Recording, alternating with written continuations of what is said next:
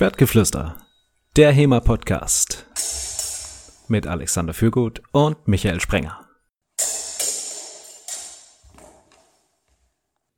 Liebe Hörerinnen, liebe Hörer, wir widmen uns heute in Episode Nummer 102 unserem Lieblingsthema Turniere. Und weil wir das so geil finden, widmen wir uns in zwei Wochen auch nochmal dem Thema Turniere. Das wird sozusagen der, der Turnier Mai. Und wer dann noch nicht das Bedürfnis hat, ein eigenes Turnier auszurichten, der hört sich einfach die Folgen nochmal an. Ne? Also einfach so lange anhören, bis ihr das Bedürfnis habt, ein Turnier auszurichten. Heute geht es nämlich um das Thema Turnierorganisation und wir haben uns dazu zwei Gäste eingeladen, nämlich von den Schwabenfedern in Ulm, die Lydia und den Julian. Hallo, ihr beiden. Hallo. Hallo. Und natürlich von den Schwabenfedern in Ulm, mein Co-Podcaster Alexander. Hallo, Alex. Hallo zusammen. Ich bin ja, also ich bin ja direkt dankbar, hier in dieser Runde teilnehmen zu dürfen, dass ich nicht durch irgendjemanden von den Schwabenfedern noch ersetzt wurde. Was soll das ja, heißen? du darfst du teilnehmen. Du darfst jetzt bitte gehen. In diesem Sinne übergebe ich dann an Alex. Ja, was will man machen? Also haben jetzt nicht so viele Leute Turniere gemacht dieses Jahr. Und dazu auch noch ein, ein Ranglistenturnier. Und was es damit auf sich hat, da, darüber wollen wir heute mal reden. Wir haben uns gedacht, wir haben zwar schon über die Eventorganisation geredet, also ihr wisst von uns, wie ihr das perfekte HEMA-Event organisiert, aber Turniere haben dann eben noch so ein paar Besonderheiten. Und ähm, wir haben gerade im Vorgespräch schon sehr viele äh, Anekdoten quasi ausgetauscht. Also es wird eine sehr sehr heitere Folge und die in 14 Tagen dann natürlich auch. Ähm, wir werden das so ein bisschen aus verschiedenen Blickwinkeln beleuchten, nämlich einmal natürlich aus Sicht der Organisatoren, der Turnierleitung, dann aber eben auch aus Sicht von Teilnehmern, Kampfrichtern und Helferlein. Habe ich was vergessen, Alex? Nee, also tatsächlich verteilen sich diese vier Rollen auf äh, diese Besetzung sozusagen für diese vier Teilnehmer. ja, genau. Denn äh, Julian hat die gesamte Organisation gemacht. Michael war Teilnehmer. Ich habe die Kampfrichter, äh, den Kampfrichter-Boss quasi gemacht und Lydia hat die Tische organisiert und war da äh, die Vorfrau. Jetzt ist natürlich die Frage, ich habe es ja in der Einleitung gesagt, also hört euch den Podcast so lange an, äh, bis ihr ein Turnier machen wollt. Warum will man eigentlich ein Turnier machen? Also was bewegt Leute dazu zu sagen, ich tue mir jetzt hier den Stress meines Lebens an und richte ein Turnier aus. Also, äh, ich meine, die erste Symphonie, ich glaube, war das 2019, habe ich äh, einfach nur gemacht, weil ich Spaß und genau so einen Stress habe. zum einen das. Äh, und zum anderen war man natürlich selber auf Turnieren unterwegs und äh, hat sich gedacht, ah, wäre cool, wenn man nicht so weit fahren müsste, um zu so einem Turnier zu kommen, sondern das einfach irgendwie vor Ort zu haben, wo die Leute selber mitmachen können. Und es hat sehr viele andere Vorteile, die, die es mit sich bringt, wenn man selber sowas organisiert. Zum Beispiel, man kann Anfänger leichter ähm, einbinden in so ein Turnierformat. Selbst wenn sie noch nicht selber mitmachen, sie können mal zugucken, sowas in dieser Richtung. Ähm, und es ist natürlich eine gute Werbung. Ja. Es, ist, es macht, den, macht andere Leute auf den Verein insgesamt aufmerksam, wenn man sowas veranstaltet. Bringt einige, einige schöne Vorteile mit sich. Also ich habe das noch so in Erinnerung, dass wir damals auch gesagt haben, also irgendwie so Standalone-Turnier, da ist jetzt auch nicht so richtig viel Angebot da und das äh, müssen wir ja mal richtig machen. Und wenn nicht wir, wer dann? Ja. Mit Standalone-Turnier meinst du jetzt, dass es ein Turnier only, also ohne jetzt irgendwie Workshops und Tamtam -Tam drumherum? Ja, genau, weil das Gathering hat ja schon ein großes Turnier auch gehabt. Das war auch immer ganz gut organisiert, aber das ist halt mit den Workshops und dann wollten halt Leute beim Gathering mitmachen, die dann halt irgendwie, also auch rein platzmäßig ist ja so ein, melden sich halt mehr Leute an, weil die zu den Workshops wollen, dann hast du wieder weniger Plätze für die Turniere und so. Und das sollte halt Standalone auch eins werden. Ja, ich meine, wir hatten ja schon als, als Event-Veranstaltung haben wir den, den Schwabenhau. Wir wollten nicht noch eine Veranstaltung, wo wir auch Groß-Events anbieten Und wir wollten auch das Turnier nicht koppeln mit dem Schwabenhauer, das sollte sein eigenes Ding irgendwie bleiben. Also es hat ein eigenes Standalone-Turnier draus geworden. Und das erste gab es, also die erste Symphony of Steel gab es 2019. Genau, 2019, genau, 20 die zweite, 21 ausgefallen und dann jetzt eben die, die dritte. Also 20, 2020 war ja eines der, der letzten, der wenigen Turniere, die noch stattgefunden haben, sozusagen. Ich glaube, das letzte war das Dürer-Turnier und äh, kurz davor ihr noch, ne? Müsste so gewesen sein, ja. Ja. Genau, ich glaube, September müsste das gewesen sein. Also, ja. wir haben quasi diese Saison ausklingen lassen und haben sie jetzt wieder eröffnet. Und äh, habt ihr mit welcher, mit welcher Grundidee seid ihr da rangegangen? Habt ihr gesagt, ja, Turnier, okay, ähm, für aus den genannten Gründen. Und jetzt machen wir alles Mögliche an Waffen und für äh, Männlein, Weiblein und alle äh, Erfahrungsgrade. Oder was war da eure, euer, euer Hintergedanke bei der Gestaltung der Disziplinen, die dann auf dem Turnier gefochten werden? Oh, ich glaube, wir waren äh, erstmal zurückhaltend, weil wir auch noch keine Erfahrung mit genau so einer Organisation hatten. Wir wollten auf jeden Fall ein offenes Langschwertturnier und wir wollten sehr früh, das habe ich auch gerade schon gesagt, wir wollten ein Event, mit dem wir Anfänger fördern können. Das heißt, wir wollten, also uns war sehr früh klar, dass wir ein Anfängerturnier in irgendeiner Art anbieten wollten.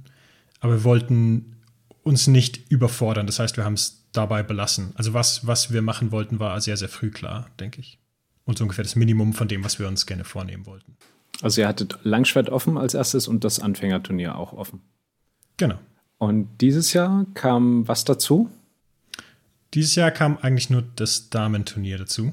Ähm, das war auch schon geplant letztes Mal. Ähm, das musste dann aber abgesagt werden wegen zu wenig Nachfrage, zu wenig Anmeldungen. Ähm, das heißt, jetzt dieses Mal nur neu dazu kam wirklich das Damenturnier, ansonsten ist alles gleich geblieben. Es war ursprünglich mal ähm, so als Zeitvertreib oder sowas, ein Teamturnier oder sowas gedacht. Das war aber dann organisatorisch nicht mehr, nicht mehr unterzubringen im restlichen Turnier. Wie viele Teilnehmer hattet ihr dann jetzt dieses Jahr? Ähm, wenn ich es richtig im Kopf habe, 63 oder ich glaube 65 Angemeldete und dann vielleicht noch ein, zwei, die vor äh, sehr spontan abgesprungen sind. Also 63 bis 65, sowas in der Art. Okay. Über den, über den Modus werden wir vielleicht nachher noch reden, beziehungsweise dann eben äh, nächste Woche. Also werden auf jeden Fall darüber reden, denn es gab ja diese eine Double Elimination. Äh, das war sehr, sehr spannend. Ähm, fand ich auch mal sehr interessant. Das ist halt auch mit ein Grund, warum man so ein Turnier machen möchte, dass man halt auch mit den Regeln experimentieren kann, einfach mal Dinge ausprobieren kann. Also das mit dem Double Elimination war schon länger mal so eine Idee, ob man das nicht mal probieren könnte. Und macht ja sonst keiner. Also sonst machen die Leute halt ihr Regelwerk, was die so gut finden, aber wenn du ein Experiment machen willst, dann musst du das selber organisieren. Ja, sehr schön. Ähm, wie lange habt ihr denn, oder andersrum, wann habt ihr angefangen, die Symphony of Steel 2022 zu planen? Technisch geschehen schon lange, weil sie eigentlich gedacht war als Symphony of Steel 2021. also ich glaube, sie wurde zweimal, sie wurde, glaube ich, zweimal verschoben äh, ich glaube, ganz ursprünglich war sie geplant, vielleicht sogar schon Februar 21 oder sowas. Ich weiß es nicht mehr ganz genau, aber es ist schon, schon lange her, dass wir sie auf jeden Fall machen wollten. Ähm, aber der, der, die, ja, also in, in, die Details sind wir dann natürlich erst gegangen, für, ähm, als klar wurde, dass wir, dass wir das Turnier höchstwahrscheinlich machen können. Womit habt ihr da angefangen? Also, ne, wenn ich mich jetzt äh, in die Rolle unserer Zuhörerinnen und Zuhörer versetze, die vielleicht einen eigenen Club haben, aber noch nie ein Turnier oder ein Event organisiert haben. Ähm, und die hören jetzt diesen Podcast und es kommt dieses inhärente Bedürfnis auf, ein Turnier zu organisieren. Womit fängt man eigentlich an?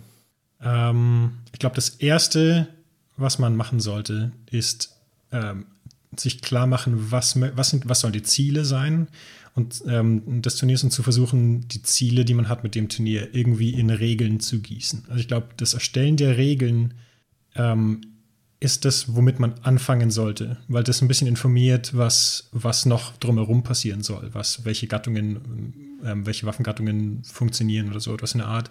Hängt auch alles davon ab, welche Regeln man am Ende haben möchte. Mit Regeln meinst du jetzt ganz konkret die Regelwerke, nach denen gefochten wird? Tatsächlich, ja, genau. Also das ist, das ist etwas, was, womit man, womit ich sehr, sehr früh anfangen würde. weil ähm, wir zum Beispiel bei der Symphonie haben, haben sehr früh gesagt, wir sind dann, allgemein die Schwabenfedern sind ein Verein, die die Ringen sehr, sehr gerne haben.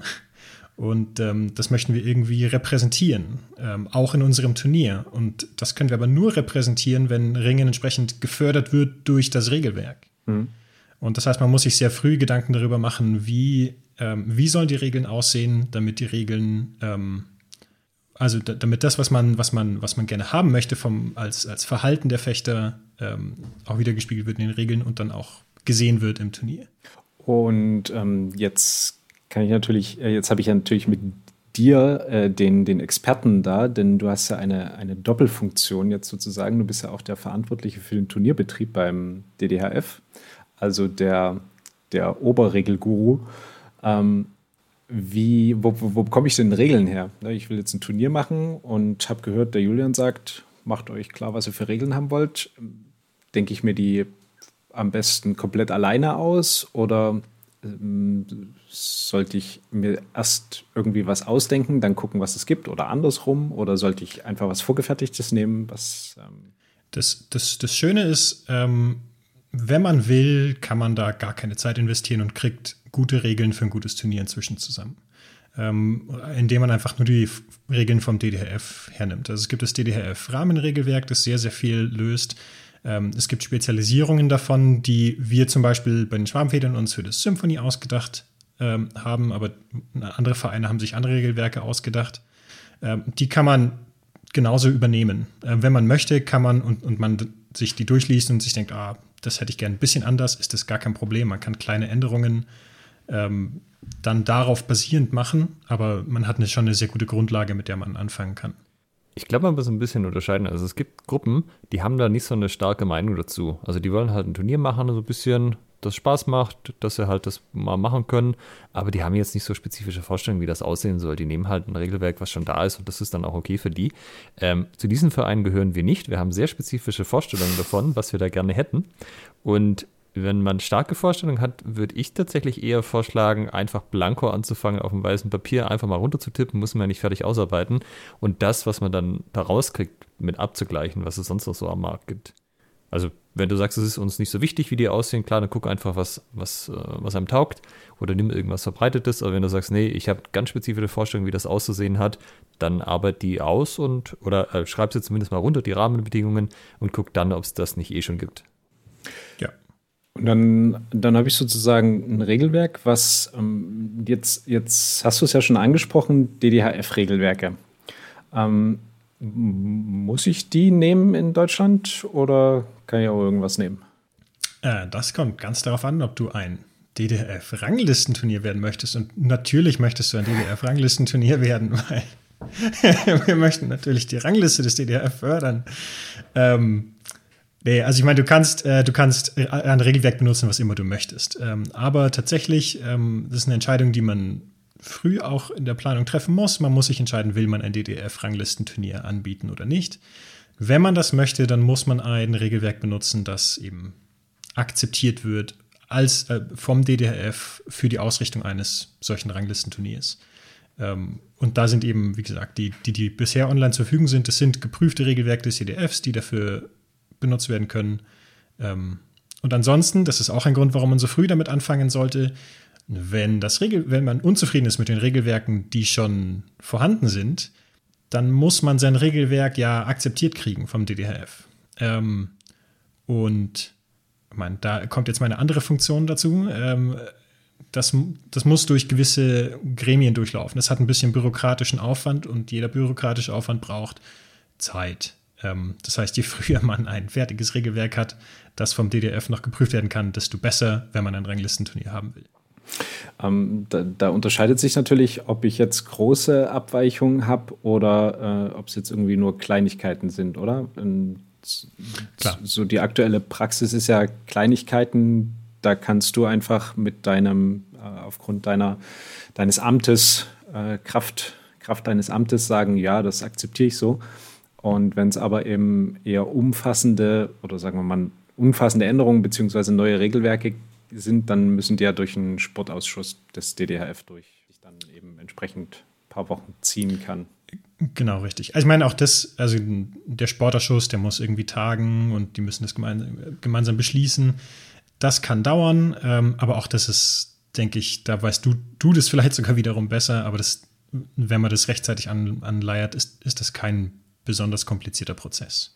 Aber ich würde da auch auf jeden Fall zustimmen, was du sagtest, dass man, wenn man sich das am Anfang gleich klar macht, ähm, dann ist man da auf der sicheren Seite.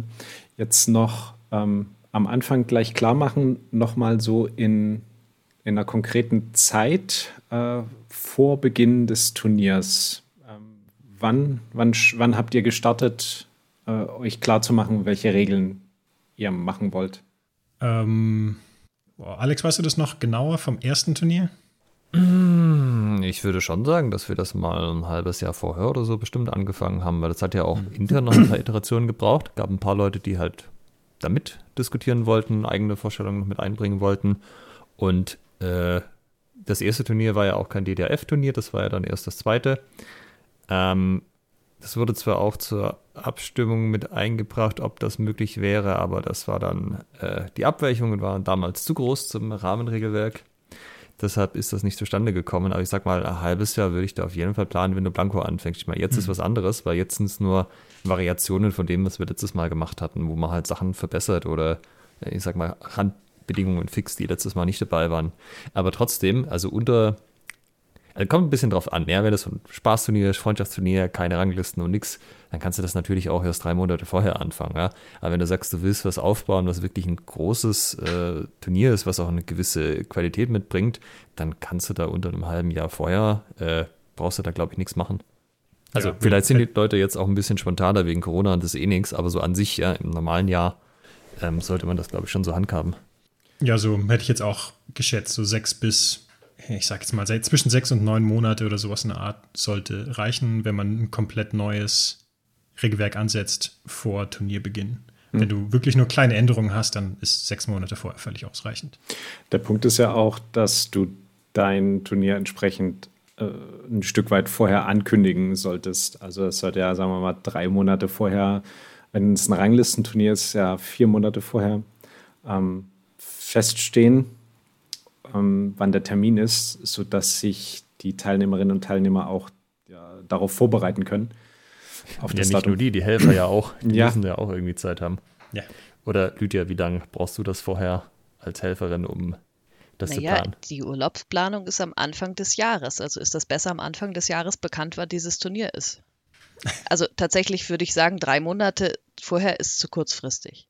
Das ist natürlich dann auch für viele Veranstalter, könnte ich mir vorstellen, ein bisschen dann ein Problem, wenn du sagst, ja, Anfang des, also ich will mein Turnier irgendwann im Oktober machen und äh, jetzt muss ich Anfang des Jahres fix haben, äh, wann das genau sein soll. Puh, kann ich mir tricky vorstellen.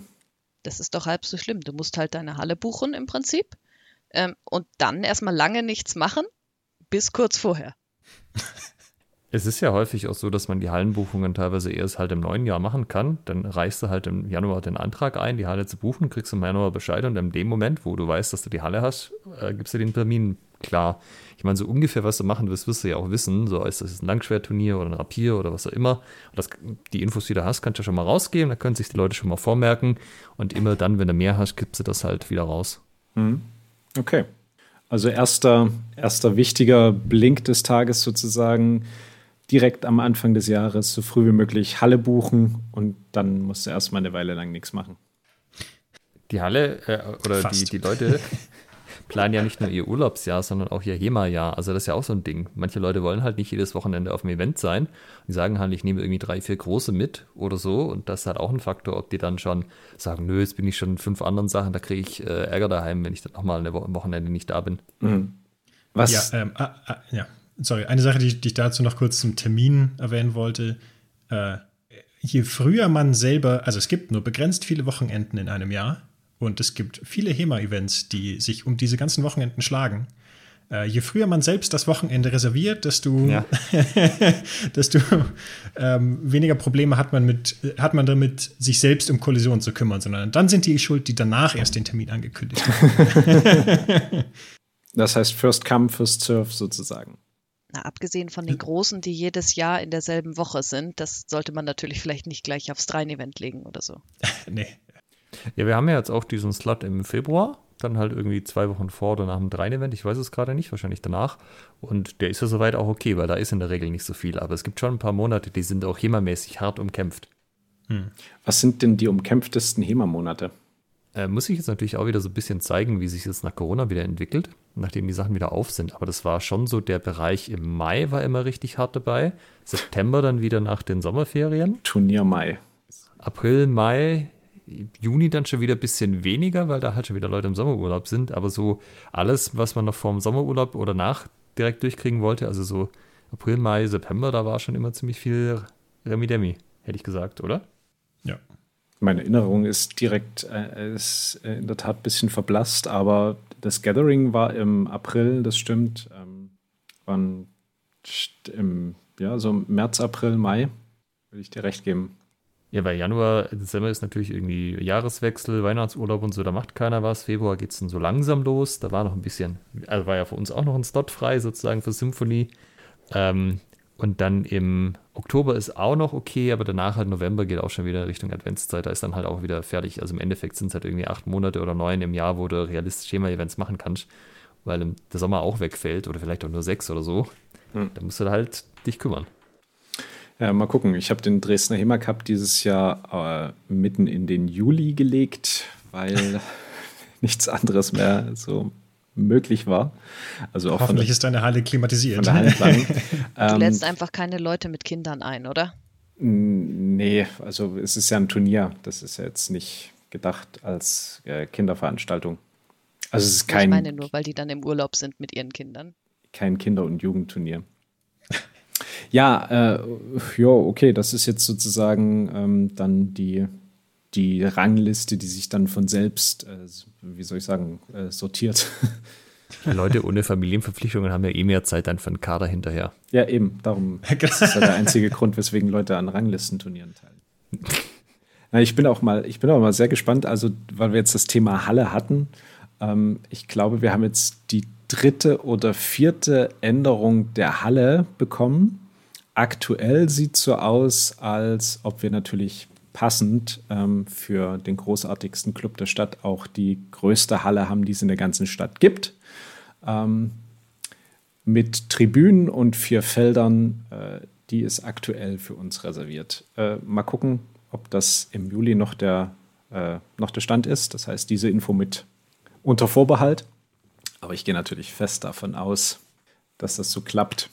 Ja, Halle ist ja auch ein gutes Stichwort für so die Rahmenbedingungen, die so ein Turnier, äh, Turnier auch eingrenzen. So, äh, Julian, was würdest du denn sagen? Was sind die großen, die großen Unbekannten? Wenn man die festlegt, weiß man, wie groß das Ding überhaupt sein kann. Oder was schränkt einen da am meisten ein? Ähm, wie groß es sein kann. Ähm, immer das, das eine offensichtliche, weil, weil wir es gerade haben, ist die Fläche auf jeden Fall. Ja, man, man kriegt in eine kleine Halle nur begrenzt viele Kampfflächen und man kriegt auf einer Kampffläche nur begrenzt viele Personen an einem Tag durchgefochten. Ähm, Ansonsten ist die größte Einschränkung, würde ich sagen, die Zahl der Helfer, die man zur Verfügung hat. Und das wird dann, also wenn man ein kleiner Verein ist, aber man hat eine große Halle zur Verfügung, dann wird man die nicht, ähm, nicht ordentlich nutzen können, weil man einfach zu viele Leute braucht ähm, für, für alle Positionen, die irgendwie zu besetzen sind. Ähm, dann hat man natürlich noch so eine, so eine Budgetfrage vielleicht, wobei man die natürlich je nachdem vielleicht auf äh, quasi auf die Teilnehmergebühr natürlich abwälzen kann. Da kann man natürlich passend kalkulieren. Also wenn man das geschickt macht, dann sollte Budget nicht das, nicht das Problem der Richtung sein. Also für die Größe, für die Größe des Turniers wirklich die einzigen relevanten Einschränkungen aus meiner Sicht ähm, Platz und ähm, Helferzahl. Und Kampfrichterzahl da ganz besonders natürlich eingeschlossen. Jetzt hast du die, die kritischen Punkte eigentlich schon angesprochen. Helfer und Kampfrichter, wo kriege ich die denn her? Ähm, wie es aktuell aussieht, äh, würde ich sagen, die Helfer, also wir haben es zumindest so gemacht und ich denke, das ist auch nicht ganz unüblich, stellt, äh, stellt der Verein. Also wir, wir haben bei uns rumgefragt, ähm, wer kann helfen, wer will helfen. Äh, am Ende eher ein Wer muss helfen, ähm, weil man halt wirklich viele davon braucht. Ähm, und das geht dann darüber hinaus. Ich habe dann noch angefragt, wir sind ja Teil des, äh, des, äh, der, der, der Fechtabteilung des SSV Ulm hier. Habe bei denen noch angefragt, ob die vielleicht noch ein paar Leute bei uns vorbeischicken können, weil für viele dieser Aufgaben, die die Helfer übernehmen müssen, muss man keine HEMA-Erfahrung haben. Das ist übrigens auch eine schöne Gelegenheit, um Anfänger direkt einzubinden. Weil man kann sich an so einen äh, Punktetisch setzen und, ich sag mal, Anweisungen ausführen, ohne dass man groß schon viel Erfahrung im, im Bereich HEMA gesammelt hat. Ähm, Kampfrichter äh, ist schwierig. Kampfrichter, ähm, wenn man, wenn man, gerade wenn man ein DDRF-Ranglistenturnier ist, dann bemüht sich der DDRF dafür zu sorgen, dass ähm, die, die äh, vom DDRF ausgebildeten Kampfrichter auch irgendwie zu deinem Turnier kommen. Ähm, das sind allerdings noch nicht besonders viele, die sind auch geografisch nicht besonders gut verteilt, sondern gefühlt alle irgendwie in Bayern. also ich weiß nicht, ob die, also äh, es ist, glaube ich, sehr Süddeutschland-lastig bisher, was die, was die Kampf, Kampfrichterverbreitung angeht. Ähm, und äh, ja, wie gesagt, das sind halt auch noch nicht so besonders viele. Das heißt, man wird auch hier noch nicht darum herumkommen, selber welche zu stellen. Ähm, und das sind dann erfahrene Fechter, die dann vielleicht am Turnier nicht mitmachen können, was natürlich sehr schade ist. Ähm, da ist aber wiederum das Problem, die müssen natürlich auch vorbereitet werden. Also nur weil du jetzt ein guter Fechter bist, heißt es nicht, dass du automatisch sofort äh, ein guter Kampfrichter bist. Ähm, du bist vielleicht prädestiniert dazu, wenn du ein guter Fechter bist, aber du, du musst es üben. Also auch Kampfrichter sein ist ja was, das muss man üben, das muss man rechtzeitig vorher anfangen zu üben. Ja, ähm, also zieht einen großen Rattenschwanz nach sich. Aber die Hauptquelle für Kampfrichter einmal DDRF, Kampfrichter beim DDRF anfragen, ob sie welche vorbeischicken können. Ähm, und auch hier wieder selber Leute stellen. Da bleibt nicht so viel zur Auswahl. Wie? Hauptquelle ist jetzt aber schon mit Sternchen, also die meisten unserer Kampfrichter wären interne. Also ein Drittel externs, Zweitel intern, oder?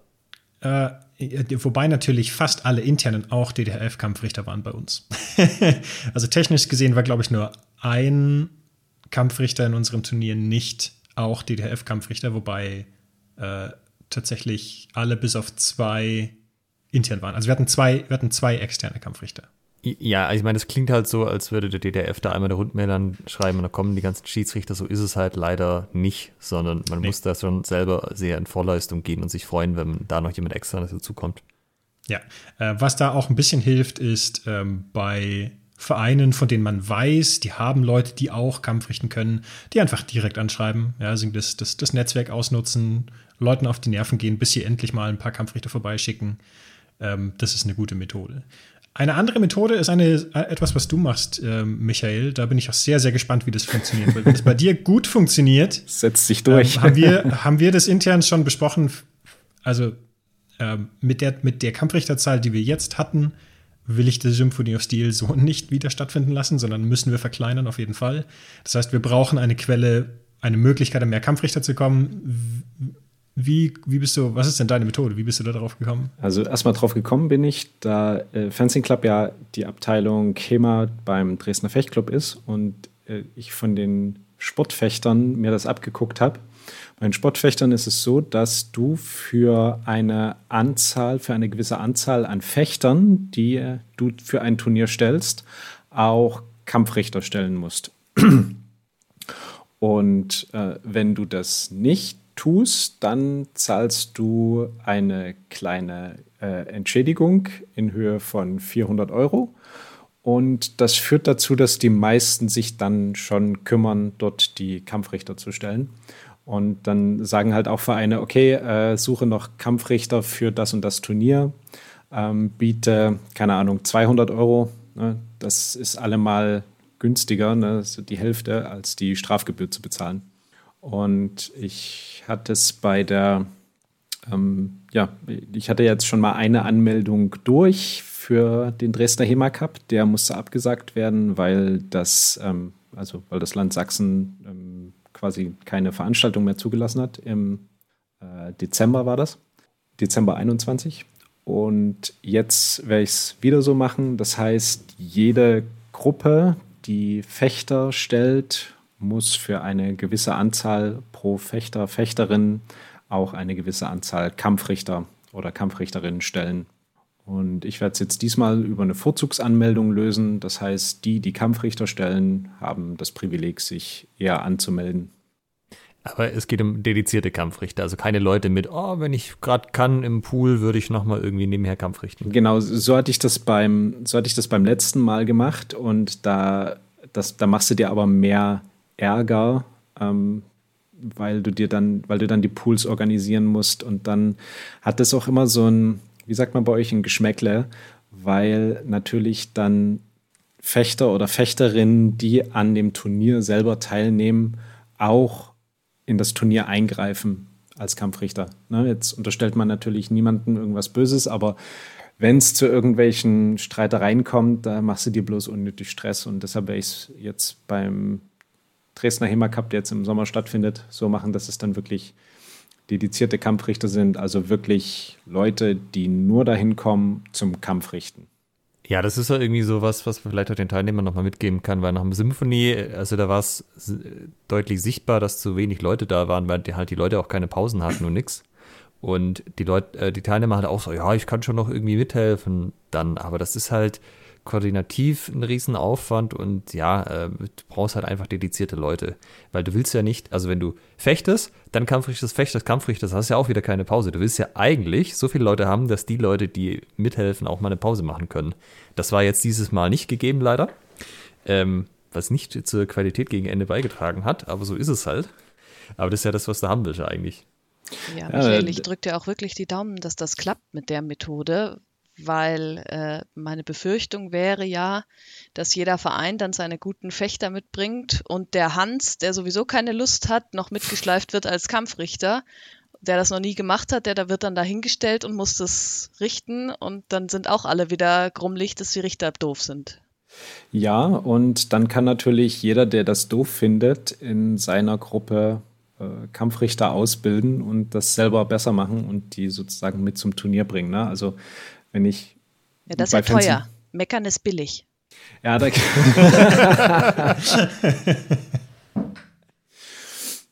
ja, da, da kommen wir zu dem Punkt auch so ein bisschen die, die Entschädigung. Habt ihr für die Kampfrichter ähm, eine, eine Entschädigung? Wie viele Kampfrichter hattet ihr? Für wie viele? Also, ihr hattet so ein bisschen mehr als 60 Teilnehmer und auf diese 60 Teilnehmer, wie viele Kampfrichter hattet ihr?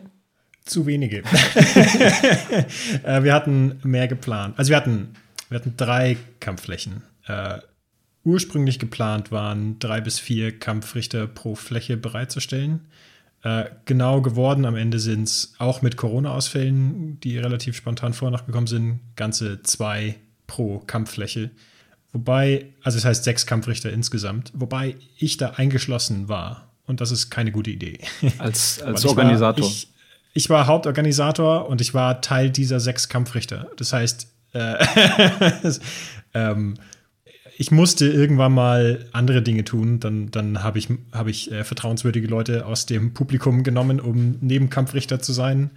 Ähm, aber das, äh, das war keine gute Idee insgesamt. Also wir hatten zu wenige, deswegen sage ich auch äh, noch einmal, in dieser Form werden wir das nicht machen, sondern nur, wenn wir irgendwie garantieren können, mehr Kampfrichter zu haben. Ich muss aber sagen, als du das letztes Mal versucht hast mit diesem System, von wegen Schiedsrichter mitbringen, Kampfrichter, äh, da habe ich mich schon erst ziemlich angegriffen gefühlt, weil die Leute kamen dann halt im Verein her, hey, kannst du noch da und dahin mitkommen, wir brauchen noch Kampfrichter. Äh, bitte was? Nein. Das klingt überhaupt nicht nach einem lustigen Wochenende. Und da habe ich dann auch schon gar nicht mehr zugehört, wo das ist oder so, ja.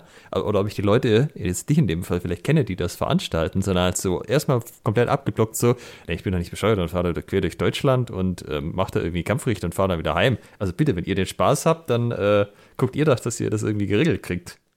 Ja, naja, es ist so die Frage, welche Philosophie man dann in der Gruppe hat. Ne? Also wenn man Leute zum Fechten schicken kann, dann muss halt auch Leute zum Richten schicken, weil ansonsten äh, können die sich einfach zu einer, zu einer Fechtschule oder irgendwie offenen Halle treffen, da brauchen sie keine Kampfrichter. Ähm, aber wenn man eben so bei dem, bei dem großen Spiel mitspielen möchte, ich glaube, perspektivisch müssen wir da hinkommen, ähm, so ein bisschen ein paar Kampfrichter mehr zu haben. Und in der Tat, bei den Sportfechtern ist es auch genauso, wie du gerade beschrieben hast. Also da ist dann wirklich, wird da jeder, ähm, auch, auch die, die U17, U, U20, die wird da mobilisiert, wenn es da, ne, wenn du jetzt nicht eine krasse Lizenz brauchst, sondern irgendjemand, der Kampfrichter stehen kann. Ähm, da wird mit harten Bandagen gekämpft. Also es ist äh, sowohl im Sportfechten als auch bei uns ein, äh, ein es ist ein Thema. Ja, also ich mal jetzt so im Nachhinein mit drüber nachdenken, ich gebe dir völlig recht, dass das Perspektives auf jeden Fall notwendig ist, dass die Vereine das auch aufbauen. Ähm, wir sind halt jetzt noch nicht da. Ja. Ich bin echt mal gespannt. halt, was sind, also du hast gesagt Vorzugsanmeldung, ja, okay. Aber dann hast du halt auch wieder dieses Vorzugsanmeldung. Ja, ja, wir bringen Schiedsrichter mit auf jeden Fall. Oh, sorry, das ist jetzt aufgefallen. Ne? Also da kannst du ja auch in irgendeine Situation kommen, wo sich dann die Leute äh, auch durchaus vielleicht zurecht beschweren, dass das vielleicht nicht ganz sauber abgelaufen ist. So. Ja, ich glaube, beschweren werden, wird sich irgendjemand am Ende auf jeden Fall. Ähm, jetzt kann ich mir aussuchen, worüber und so ist es mal was Neues. Weißt du, man muss, du hast vorhin so schön gesagt, äh, das eigene Turnier ist dazu da, mal ein Experiment zu machen. Und ja. ähm, ich nutze jetzt den Dresdner HEMA Cup mal damit zu experimentieren und mal gucken, wo sie, worüber sich die Leute dann beschweren eigentlich ja gar nicht schlecht, weil dann kriegst, wenn, dann du den Hate, aber nicht irgendwelche anderen Leute. Wir können von deiner Erfahrung profitieren sozusagen. Ja, genau. Ihr könnt dann sagen, also Symphony of Steel kommt zu uns, ihr müsst keine Kampfrichter mitbringen. Das ist nicht so wie dieser scheiß HEMA Cup in Dresden. Ja, schauen wir mal. Also, ja, also wir, wir profitieren also so oder so. Ja? Also entweder ein System funktioniert, dann machen wir das auch, oder es funktioniert nicht, dann heißt es, du hast Werbung für uns gemacht. Ja. machen wir weiter so.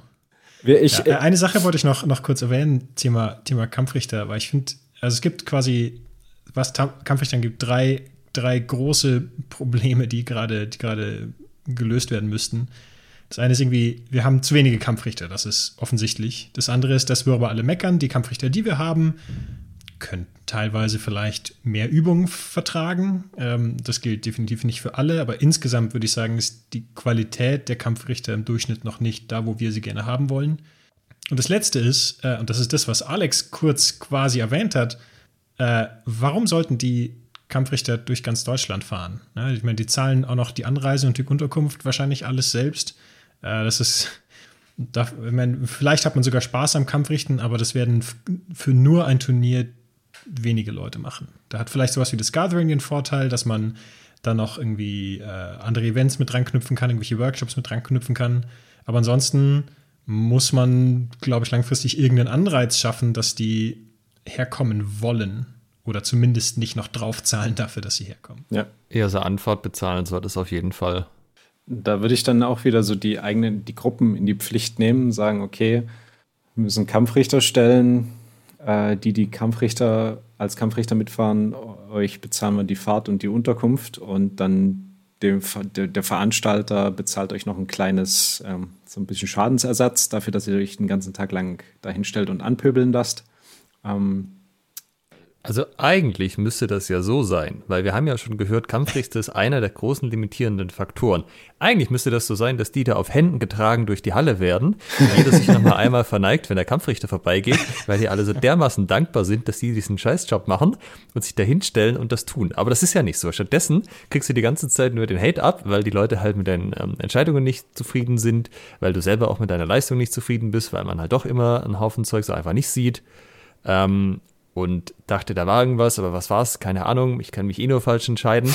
und das ist halt eh schon so ein undankbarer Job. Und äh, ja, also da wäre vielleicht auch mal äh, die Stellschraube, an der man irgendwie drehen müsste, dass sich das Gesamtverhältnis in der Szene, zumindest von den Leuten, die aktiv Wettkämpfe fechten, zu Kampfrichter ein bisschen verbessert. Ja, dass die das ein bisschen mehr zu würdigen wissen, dass das Leute überhaupt machen. Aber man vielleicht auch mal mit der Kritik ein bisschen äh, zurückhaltender umgeht oder so. Ihr wisst, was ich meine. Also ja. Alex und Julian, wenn ihr im Sommer ähm, zum HEMA Cup kommt und als Kampfrichter äh, dasteht, ich werde euch auf Händen durch die Margon Arena tragen. Okay, ich weiß, man okay. muss ja sagen, um, ihr ähm. wisst, wovon ihr redet. Ihr seid ja der Podcast für zurückhaltende Kritik, oder? Ja. ja, aber ich meine, es ist tatsächlich so, wenn man nach dem Ende von so einem Turnier einen Feedbackbogen macht, 50 Prozent aller Antworten in diesem Feedbackbogen sind Kampfrichter waren alle unfähig. was, was, ach, ja. Kartoffeln auf den Augen und Tomaten in den Ohren oder so. Ja. ja. Ja, aber an der Stelle, da äh, zitiere ich unseren Kampfrichter-Obmann des DDHF, Thomas Bögle, fechtet einfach sauber, macht saubere Treffer, ohne getroffen zu werden. Und dann gibt es auch keine Diskussionen. Ne? Und da hat er meiner Meinung nach recht. Die Leute werden sich trotzdem beschweren. ist, beim, ist beim Sportfechten ja auch so. Also ja. bis da. Das ist vielleicht ja, da vielleicht auch noch ein kleiner Regeltipp. Schreibt in eure Regeln rein, dass man nicht mit den Kampfrichtern reden darf und sich bei denen nicht beschweren. So, Sachentscheidungen sind nicht anzuzweifeln. Wenn der Kampfrichter sagt, es gab einen Punkt, dann ist das so. Außer er hat die Regel falsch ausgelegt, es müsste eigentlich zwei Punkte sein, ja, aber kein, ah, er hat mich nicht getroffen oder so. Weil das ist halt irgendwie auch so ein Ding, was immer noch in Mode ist äh, und teilweise auch halt erlaubt wird. Und das ist zumindest ein Teil, den du regelmäßig rausnehmen kannst, dass einfach die Menge des Pöbelns gegen die Kampfrichter reduziert wird. Es soll ja auch ähm, Trainer oder Trainerinnen geben, die dann von der äh, Seitenlinie versuchen, die Kampfrichter durch Pöbeln zu beeinflussen. Das ist ja das allerletzte. Ja, auch da kann man ja, also das gibt das Rahmenregelwerk, glaube ich, schon her. Ja, kannst du eine Karte geben. aufmuckt. Genau, kannst, kannst du eine Karte geben. geben. Kann man mal machen. Ja. Werden die Leute dann schon lernen. Äh, ja, ähm, na, also ich habe es zumindest, ich bekomme es jetzt zumindest schon mal als Fechter hin, äh, mich zurückzuhalten und äh, weiß nicht, wenn ich mehr Karten kriege, dann vielleicht auch als Trainer. Mal schauen. ähm, du hat, Julian, du hattest vorhin gesagt, pro Kampfplatz habt ihr eigentlich mit drei bis vier äh, Kampfrichtern gerechnet. Jetzt so mit dem, mit dem Vorteil der, der, der, also dass du es jetzt im Nachhinein betrachten kannst, ähm, würdest du sagen, dass das dann auch eine gute, gute Menge ist oder sollten es noch mehr sein? Also der Traum sind natürlich noch mehr. Okay. Aber realist, realistisch sind, sind drei bis vier. Okay. Ähm, weil, also ich meine, auch da wieder, also ich meine, das Beste wäre natürlich, wenn jeder Kampf äh, in höchster Qualität gerichtet wird. Das, können, das ja, dann können wir uns erstmal äh, davon verabschieden für lange Zeit, schätze ich mal. Aber ähm, also das heißt, so Überlegungen wie in den Vorrunden kommen wir schon damit zurecht, wenn man einen Hauptkampfrichter und einen Nebenkampfrichter hat. Das ist okay. Äh, und dann hat man, aber dann braucht man trotzdem drei, weil die müssen mal Pause machen. Die müssen rotieren können. Das heißt, du brauchst mindestens eine Person mehr, die ersetzen kann. Ähm, das heißt, du brauchst aber auch mindestens zwei Hauptkampfrichter und einen Nebenkampfrichter pro Fläche. Man ähm, muss dazu sagen, wir reden hier die ganze Zeit von einem System, wo eben ein Hauptrichter und ein Nebenrichter da ist und wo der Hauptrichter halt Punkte sagt und der Nebenrichter unterstützt und zeigt zum Beispiel an, es gibt ja auch HEMA-Formate, wo du vier Leute hast, die irgendwie Punkte anzeigen. Das wird dann teilweise aus dem Kreis der Teilnehmer genommen und so. Das, äh, aber ja, das ist nicht das System, über das wir reden. Wir reden die ganze Zeit davon, dass es im Endeffekt zwei Leute sind, die den Kampf managen und Punkte vergeben. Ja, ähm, genau, das mit den vier Personen, das ist etwas, was wir dann, also das, da gibt es ja ganz verschiedene Herangehensweisen, aber unser Ziel war für Eliminations, alles, wo es wirklich um, oh, wenn ich jetzt verliere, dann bin ich rausgeht, ähm, dass man da vier Personen hat. Einen Hauptkampfrichter und drei Leute, die zeigen, was sie gesehen haben, auf die sich der Hauptkampfrichter stützen kann, ähm, weil dadurch einfach insgesamt die Qualität, ähm, ja, einfach die, die ganze Qualität des Kampfrichtens äh, steigt, je mehr Leute man da hat. Mhm. Ähm, das heißt, äh, am besten wären aus meiner Sicht, wenn, wenn, wenn, wenn ich es mir aussuchen könnte, würde ich sowas sagen wie fünf bis sechs pro Fläche. Dann könnten durchgehend vier Leute judgen und man hätte pro Fläche ein bis zwei, die reinrotieren können, damit Leute auch Pause machen können. Äh, ja, also ich hatte ich habe gerade so fünf zusammenbekommen. Ja? Wo soll ich, wo soll ich äh, 18 herbekommen? Ja. Okay, krass. Also ich glaube, also vier Leute pro Pool oder halt pro Fläche wären sehr gut, weil dann könntest du halt einen Pool machen mit einem Zweierteam, dann Wechsel, anderes Zweierteam, dann hättest du einen kompletten Pool Pause. Und das wäre, denke ich, dann äh, völlig ausreichend, dass du beim nächsten, wenn du wieder dran bist, auch wieder konzentriert bist und so. Bevor wir, äh, bevor wir zum nächsten Thema übergehen, äh, an dieser Stelle nochmal der, meine Bitte, mein Wunsch an unsere Hörerinnen und Hörer. Am 9. Juli, 9.7.22 findet der Dresdner HEMA Cup statt. Äh, der Name sagt es schon wo, in Dresden. Und ich habe bisher genau einen Kampfrichter. Und ähm, es wäre, also ihr werdet von mir auf Händen getragen, so wie es Alex beschrieben hat. ähm, und ich werde eigenmächtig, also eigenmächtig, ich werde natürlich für einen entsprechend ordentlichen Umgang, äh, respektvollen Umgang mit euch sorgen. ähm, Ich würde mich riesig freuen, wenn ihr mich da unterstützen könntet. Auf fencing-club.de findet ihr äh, meine Kontaktdaten und da findet ihr auch dann die Infos zum Dresdner HEMA Cup. Das wäre echt Knorke, wenn wir da noch ein paar hätten. Ihr habt gehört, so 18 brauchen wir ungefähr. ähm, Kampfrichter sind das eine, also das ist die eine äh, menschliche Ressource. Die andere wichtige sind ja Helferlein. Wofür braucht man bei einem Turnier Helfer? Was muss da alles gemacht werden? Ähm, das sind, ich würde sagen, vier Hauptaufgaben. Vier, drei, drei Hauptaufgaben. Ähm, einmal Tische. Das denke ich das Offensichtliche. Punkte zählen, Zeit messen, äh, Leuten, die von der Fläche gelaufen sind und das farbige Band noch am Arm haben, hinterherlaufen durch die gesamte Halle und ihnen das farbige Band wieder abnehmen. Sowas in der Art. Ähm, das ist die eine, äh, der eine Bereich. Das andere ist der Gear-Check. Der ist sehr, sehr wichtig. Der hat aber den Vorteil, der ist irgendwann vorbei. Das heißt, man kann die Leute vielleicht danach anders einplanen. Äh, also sind doch vier Stationen. Das eine ist die Anmeldung. Die muss auch potenziell sehr, sehr lange besetzt sein oder aber auch durchgehend besetzt sein. Ähm, und ein Punkt ist Auf- und Abbau. Je nachdem, wie man es zeitlich plant, braucht man dafür keine extra Leute. Aber das sind so die, ich würde sagen, die Haupt, Haupttätigkeiten. Je nachdem, was man noch so anbietet.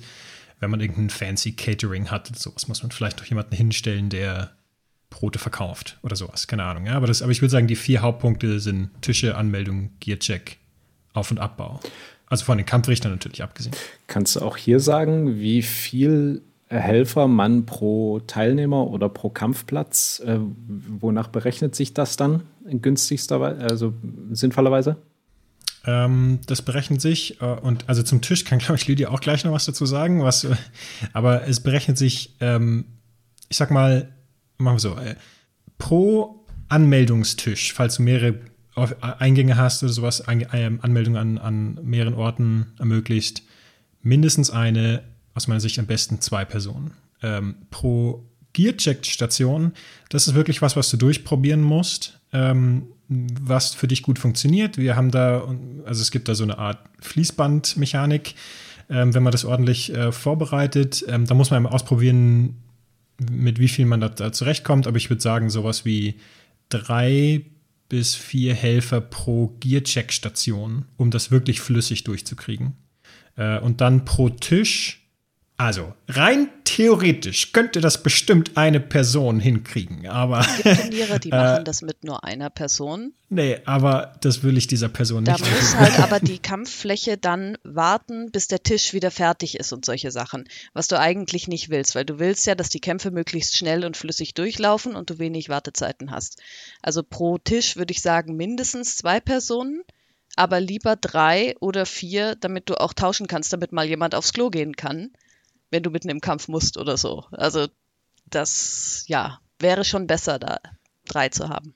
Ja, würde ich auch sagen. Also angenehm, also Minimum zwei, angenehm drei, optimal vier. Ich muss ja noch mal kurz einwerfen, das mit dem Gearcheck hängt natürlich auch davon ab, wie genau man das nimmt. Äh, bei uns fechtest du nicht, wenn du nicht die Ausrüstungsausgaben tatsächlich vollumfänglich erfüllt. Das ist nicht überall so, sage ich jetzt an der Stelle mal wertungsfrei. Und bei manchen Turnieren hat man schon den Eindruck, da wird so von der anderen Hälfte der Halle mal so drauf geschaut, ob das einigermaßen plausibel aussieht und dann halt durchgewunken. Das war jetzt nicht wertungsfrei. Finde ich eigentlich nicht so gut. Weil warum Regeln aufsetzen, wenn du dich dann äh, beim Gearcheck schon quasi sagst, ah, na, das, das machen wir eh nicht. Das ist aber nicht das einzige Problem. Wenn du am Gearcheck Leute hast, die nicht so ganz erfahren sind, die vielleicht nicht so viel Fechterfahrung haben, wenn man jetzt sagt, hey, wir haben die Partner der Leute eingespannt oder so, oder die Leute von der Fechtabteilung, die mit HEMA-Ausrüstung nichts zu tun hatten vorher, die setzen sich gegen einen Turnierfechter, der sagt, ja, aber ich fechte schon seit drei Jahren mit diesen Handschuhen nicht einfach mal ja. durch. Und die Diskussionen, die du da hast, die fressen Zeit, die gehen in 60 anderen Leuten, die dahinter durch den Gearcheck wollen, auf die Nerven. Das heißt, Gearcheck ist was, da sollte man Leute hinstellen, die Ahnung von der Ausrüstung haben, Erfahrung und eine gewisse Menge an Durchsetzungsvermögen. Richtig. Ja, absolut. Abgebrühte Motherfucker sozusagen. Tatsächlich ja. ja. Genau. Also was ich da schon gehört habe, das macht keinen Spaß sonst.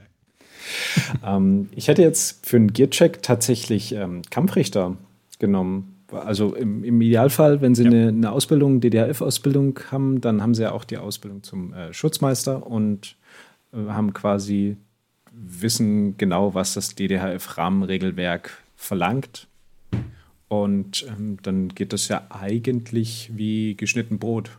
Die Sache ist, dass die ja, Kampfrichter das eine Vorbereitungszeit ja brauchen. Ne? Also der Gearcheck läuft ja, bevor die Kämpfe losgehen. Und das ist typischerweise die Zeit, wo du deine Kampfrichter einweist, wer geht auf welche Fläche, auf was achtet ihr im Speziellen, das ist euer Team am Tisch und so weiter. Also wenn du die erübrigen kannst in der Zeit, dann funktioniert das bestimmt toll. Okay. Äh, und, und du darfst auch nicht vergessen, ähm, zum Beispiel, wie es bei uns bei der, bei der, bei der Symphony war, die ersten Pools haben angefangen, sobald halt die ersten Pools da und durchgecheckt waren. Ähm, die, der Gear-Check ging aber weiter. Ja, der ging noch den gesamten ersten Pool durch, weil ähm, die Leute, weil ich, weil die Leute sind gestaffelt angekommen, die Leute, die erst in der zweiten Poolphase oder vielleicht erst im Anfängerturnier, das ein bisschen später gestartet hat, ankommen, ähm, die müssen ja nicht von vornherein da sein. Und das heißt, die Gear-Check-Station muss eigentlich quasi den ganzen Vormittag laufen die Kampfrichter müssen ja aber auch irgendwann Kampf richten. Mhm. Also nicht nur in der Vorbereitung, das ist, das ist eine Sache, wenn du ein kleines Turnier hast, ähm, dann funktioniert das, dass du alle vor den Kämpfen durchkriegst. Dann hast du das Problem, das, das die Lüder gerade genannt hat. Aber das geht ja auch in die Kämpfe noch rein, das Gear-Checken. Und dann weiß ich nicht, ob du da alleine auskommst mit den Kampfrichtern. Okay, verstehe ich. Ist dasselbe Problem, wenn du die Leute, die am Tisch sitzen sollen, nimmst für den Gear-Check. Du brauchst eigentlich ja. eigene Leute an der Stelle. Okay. Was du nehmen kannst für die Leute am Gearcheck sind ähm, zum Beispiel entweder diejenigen, die gedacht sind, um später auszurotieren, möglicherweise. Ja, das ist eine Möglichkeit. Oder ähm, du nimmst da tatsächlich Leute aus dem eigenen Verein, die in späteren Pools oder zu anderen Zeitpunkten erst fechten. Also wenn du zum Beispiel, äh, ich sag mal, ein Damenturnier hast und das startet erst später, dann kannst du die Damen ähm, früh selber checken, dass die schon mal durch sind und sich um nichts mehr kümmern müssen und dann stellst du die an den, an den Gear-Check. Das ist eine Möglichkeit, ähm, um einfach mit, mit so wenig Personal wie möglich auszukommen mhm. und auf, auf äh, quasi alle möglichen Ressourcen irgendwie zurückzugreifen, die man so hat. Aber also ich habe jetzt so verstanden, die Idealvariante ist wirklich dann auch nochmal für einen Gear-Check eigenes Personal. Ja. Also wir brauchen für die Anmeldung eigenes Personal, wir brauchen für die Tische eigenes Personal, die Kampfrichter sowieso und den Gearcheck nochmal. Habe ich jetzt was vergessen? Auf- und Abbau halt, aber das kann man kombinieren meistens mit den anderen. Genau, also für, für eigenes Personal reicht das, würde ich sagen. Ja, also das sind, die, das sind die Punkte. Außer du bietest irgendwas extra an, wie gesagt, Catering, sonst irgendwas. Summa, summa summarum, bei einer Größe wie jetzt der letzten Symphony of Steel, was wäre dann die Menge an Personal gewesen? Im Idealfall inklusive. Im, im, Idealfall. Im Idealfall. Also für Helfer und Kampfrichter. Ich glaube, du okay. kannst Ide die Teilnehmerzahl durch zwei teilen im Schnitt. Okay. Hm, na, ich würde es nicht an der Teilnehmerzahl festmachen, weil ich ja tatsächlich mit Kampfflächen und, und Stationen arbeite. Das Problem ist, wenn du einfach nur die Teilnehmerzahl nimmst und dann hast du ein anderes Turnierformat, bei dem du, bei dem die Kämpfe sehr viel schneller vorbeigehen, dann kannst du vielleicht mehr Teilnehmer erlauben, aber du brauchst nicht deswegen mehr Leute.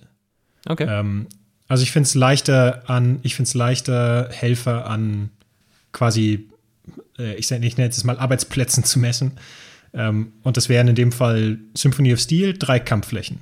Das heißt drei Tische, das heißt im Optimalfall, wie wir es gesagt haben, vier Helfer pro Tisch. Also zwölf. Sind wir schon mal allein, allein zwölf für die Tische. Im Optimalfall. Man kann natürlich immer weniger kalkulieren. Wir hatten eine Gear-Check-Station, das ist grenzwertig, aber es funktioniert. Ähm, da optimal vier Personen, sind wir bei 16. Eine Anmeldung, zwei Personen, sind wir bei 18. Dann kommen deine 18 Plus, genau, also, Richter noch drauf, die du gerne hättest. Genau, das sind die, das sind die 18 reinen Helfer. Und dann kommt drauf, gut realistisch, äh, wie Alex gesagt hat, vier pro Kampffläche reichen eigentlich aus. Das heißt zwölf Kampfrichter. Zwölf Kampfrichter, 18 Helfer. Kommen wir bei 30 Das wäre ein Traum. genau. Kommen wir bei 30 raus. Ja, ungefähr die Hälfte ungefähr. Der, der Teilnehmer. Also ich habe das gesagt, weil das ja. ähm, habe ich auch so von anderen großen Turnieren schon gehört, auch beim Swordfish oder mhm. so ist es tatsächlich ungefähr die halbe Teilnehmerzahl. Ähm, wenn du so ein Vierer-System hast, wo vier Leute judgen, ist es sogar noch ein bisschen mehr, da bist du fast bei zwei Drittel. Ähm, also es ist relativ personenaufwendig, tatsächlich sowas zu machen. Das unterschätzt mhm. man gerne. Weil bei so anderen Sachen, so Workshops-Events, da hast du halt einen, der, also musst du halt die Halle aufbauen. Dann hast du natürlich immer so einen Workshop-Leiter und jemand, der irgendwie guckt, ob alles okay ist. Aber da kannst du im Endeffekt während einem Event mit fünf Leuten das Ding wuppen. Aber bei einem Turnier keine Chance. Ähm, aber wichtig, wichtig bei den Leuten ist es nicht einfach nur die reine Zahl, sondern äh, einem sollte bewusst sein, was müssen die Leute können. Weil, also ich sag's jetzt mal so, äh, man kann eigentlich jeden an den Tisch setzen mit einer kleinen Einweisung. Ähm, der braucht kein, quasi kein HEMA-Wissen. Dasselbe gilt für die Anmeldung. Man kann dem eine grobe Einweisung geben und dann kann man den an die Anmeldung setzen. Ähm, beim Gear-Check braucht man Leute, die ein bisschen Ahnung haben. Das ist das, was wir gerade schon gesagt haben. Die Leute, äh, gut wäre, wenn man Leute hätten, die Turniererfahrung haben, die schon lange dabei sind, weil sie einfach die Ausrüstung schon mal gesehen haben. Es gibt so typische Ausrüstungen, die seit Jahren sozusagen in der Szene herumschwebt, die nie ersetzt werden wird. Ähm, außer sie fällt äh, wirklich völlig auseinander ähm, und selbst Gaffer-Tape ist nicht mehr ausreichend. Ähm, die Leute, es ist sehr, sehr hilfreich, wenn die Leute schon mal gesehen haben, was auf sie zukommen könnte. Das heißt, da Erfahrung zu haben, ist gut. Ähm, und dann natürlich die Kampfrichter sind diejenigen, die aus meiner Sicht am meisten ähm, Fähigkeiten oder spezialisierte Fähigkeiten vorweisen müssen. Jetzt haben wir die, die menschlichen Ressourcen äh, betrachtet. Hm, wie ist denn das mit den finanziellen Ressourcen, wenn wir jetzt mal an eine Budgetplanung denken? Ähm, Gibt es da eine, eine Kalkulationsbasis, die man einfach oder einfach eine quasi etwas, was eine Rechnung, die man für jedes Turnier in der gleichen Art und Weise aufstellen kann. Und dann kommt ein Gesamtbetrag raus, den teile ich durch die Anzahl der Teilnehmer und that's it. Ähm, haben wir tatsächlich nicht. Könnte man bestimmt machen, zumindest Pi mal Daumen. Ähm, das war ein bisschen, ja, das war ein bisschen schwierig, ähm, gerade bei der aktuellen Symphonie, weil nicht ganz klar war, wo, weil wir haben eine Verpflegung bereitgestellt, die kostet natürlich Geld.